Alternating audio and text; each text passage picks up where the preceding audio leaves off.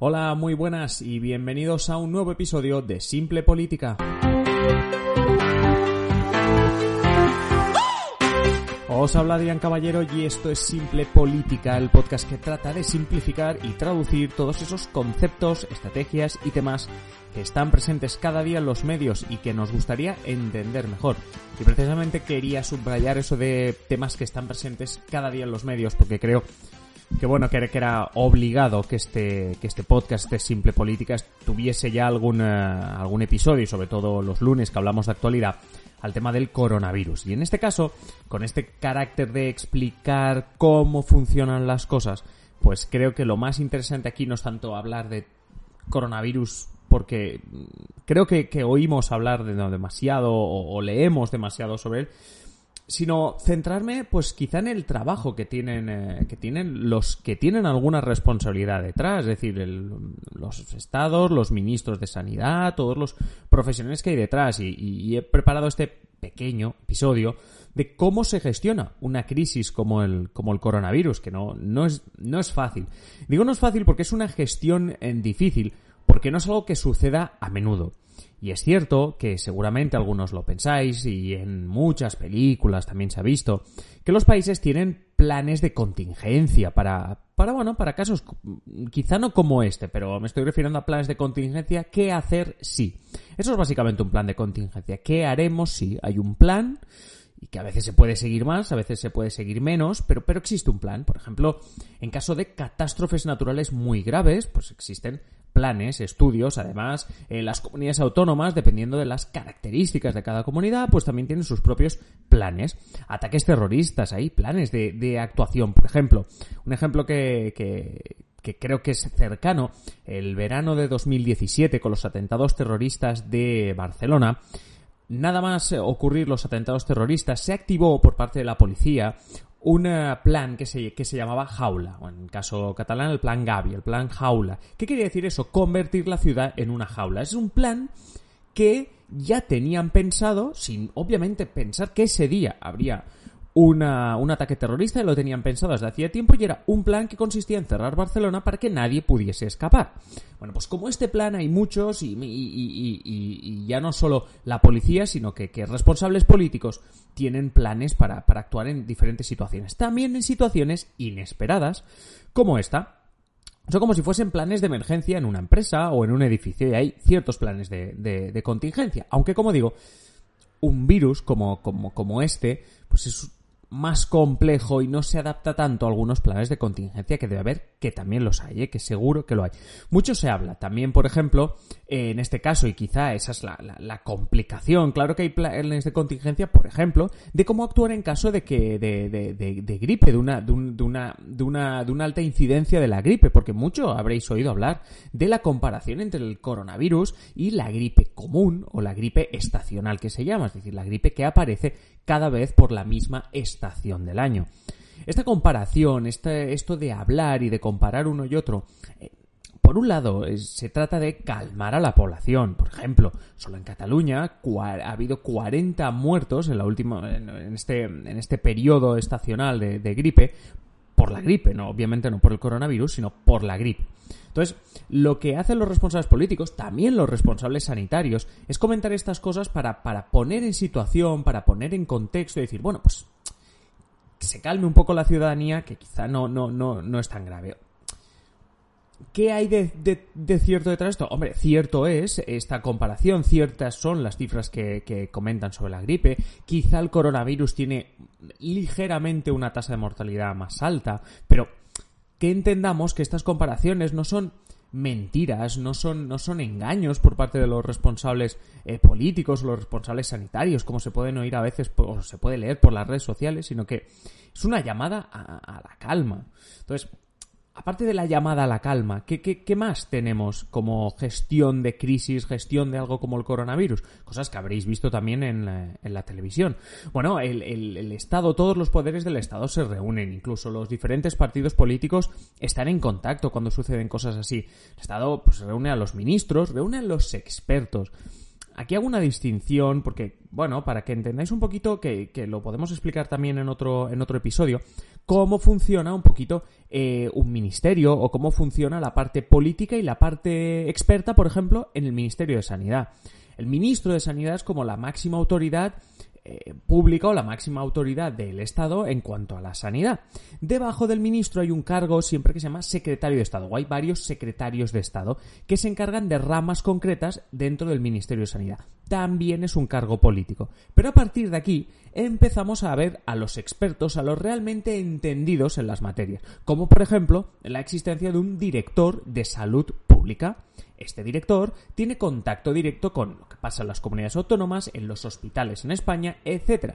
E informa normalmente a los cargos políticos. Los expertos, además, son los encargados de recomendar las actuaciones de, bueno, ¿y en esta situación qué es lo que debemos hacer? Los políticos escuchan, los expertos son los que recomiendan, porque son los que saben.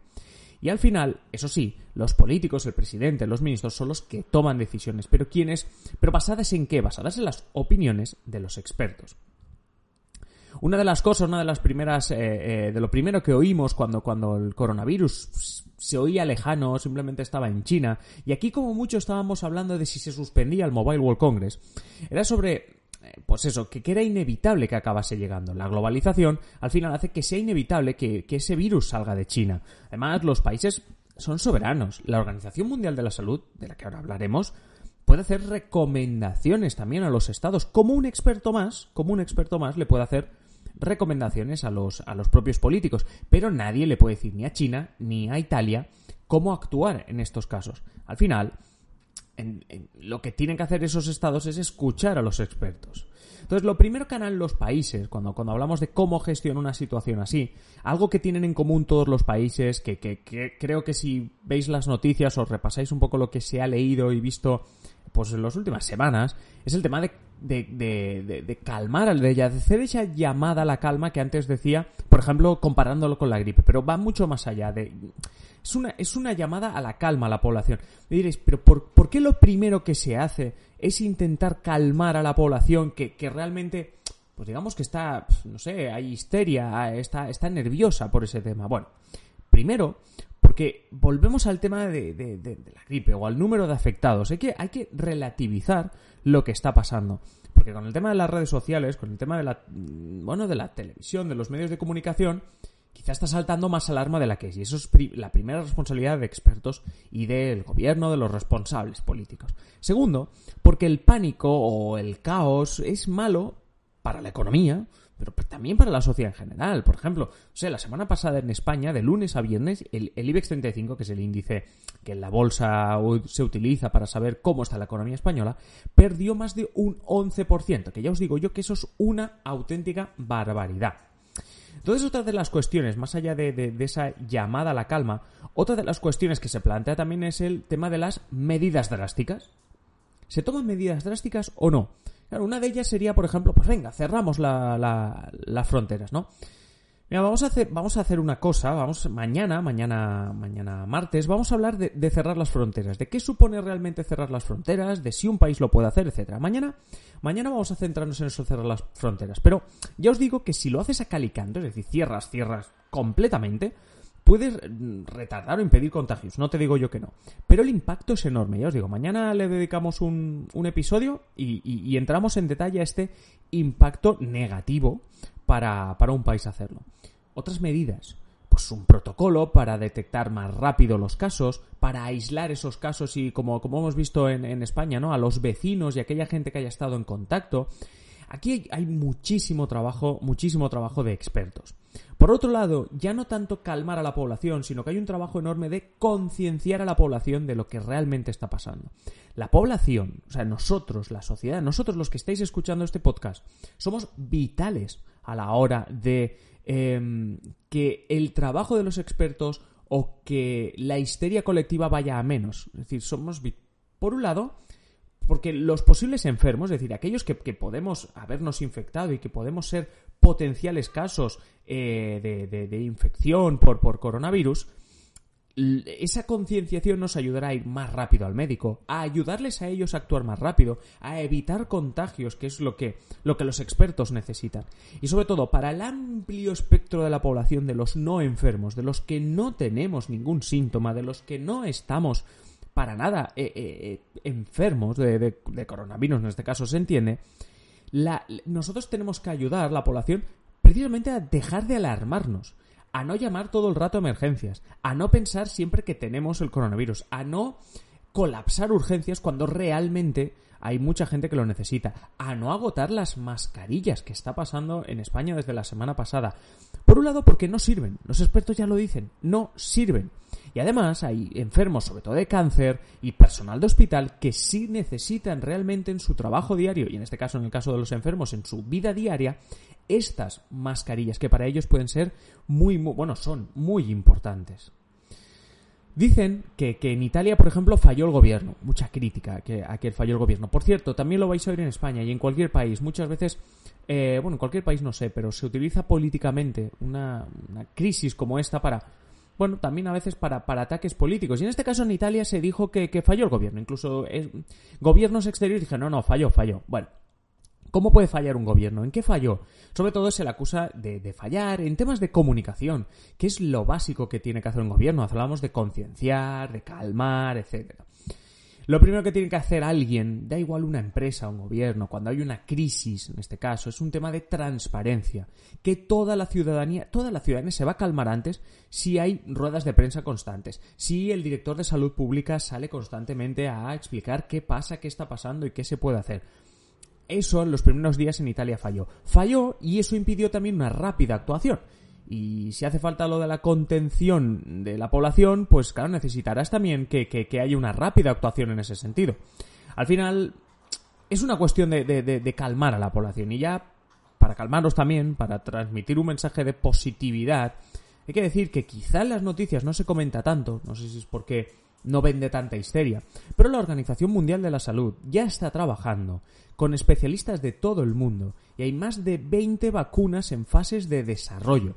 En unas semanas, en unos días, semanas, algunas de estas vacunas puede que ya estén sirviendo para, para incluso ya listas para usarse y curar el coronavirus, curar los síntomas del coronavirus, eh, hacer que, que los infectados por el coronavirus eh, eh, rebajen sus síntomas, etc. No se sabe todavía exactamente cómo va a funcionar cada vacuna, pero se está trabajando en ello. Además, la Organización Mundial de la Salud, que es a lo que realmente tenéis que seguir, a la Organización Mundial de la Salud, al Ministerio de Sanidad, a la Consejería de Sanidad de vuestra comunidad autónoma, esas son las fuentes fiables ya está ya, ya tiene también desde hace tiempo un decálogo de, por ejemplo, buenas prácticas, que hay que hacer tanto si estás enfermo como no, que va desde lavarse siempre las manos, limpiar superficies pues siempre que se pueda, evitar los desplazamientos si notas que tienes fiebre o tos, toser o estornudar siempre la manga del brazo. Si tienes más de 60 años, pues tomar precauciones extra como evitar zonas concurridas, porque podrías acabar contagiándote de potenciales enfermos. En caso de que te sientas mal, quedarte en casa, evitar estar con amigos y familiares y llamar a un médico. Y sobre todo, si no estás enfermo, evitar el colapso de lo que pueden ser pues las urgencias, los sistemas de emergencias, etcétera. Y sobre todo me encanta la décima recomendación de la Organización Mundial de la Salud, ese decálogo que, que, podéis encontrar en su página web, que es en caso de vivir en una comunidad afectada, es comprensible sentir ansiedad. Es buscar la manera de ayudar. Y ayudar también es evitar nosotros a, a cundir más el pánico, por decirlo así. Y no sé, normalmente acabo con ese mensaje de agradeceros los comentarios y tal. Y, quizá hoy la responsabilidad es acabar el, el podcast agradeciéndoos que no cunda el pánico. Que, que al final, al final ya os digo, es que la Organización Mundial de la Salud ya está trabajando, bueno, lleva tiempo, obviamente, trabajando en el tema de, de, las vacunas y de cómo y de cómo revertir la situación. Desde hace días en China se está experimentando una mejora increíble en cuanto a reducción de número de casos de afectados, reducción de número de muertos, etcétera. Por tanto, eso invita al optimismo. Es verdad que en Europa han surgido desde, bueno, en España miércoles, jueves y en otros países a partir del viernes, sábado y tal, pero han empezado a surgir algunos casos, pero era normal, también lo dicen los expertos, era normal y simplemente a medida que esto se vaya eh, mm, aclarando, se irán tratando todos los casos y eso evitará más contagio. Entonces, Simplemente un mensaje de calma, de tranquilidad. Y nada, eh, obviamente sí, claro, agradeceros si, si me dejáis comentarios en adriancaballero.net barra contactar y bueno, pues como siempre, ya trabajando en el siguiente episodio. Ya sabéis que mañana vamos a dedicar un episodio al tema de cierre de fronteras. Y nada, feliz semana, feliz día hoy y a vivir tranquilos. Un saludo.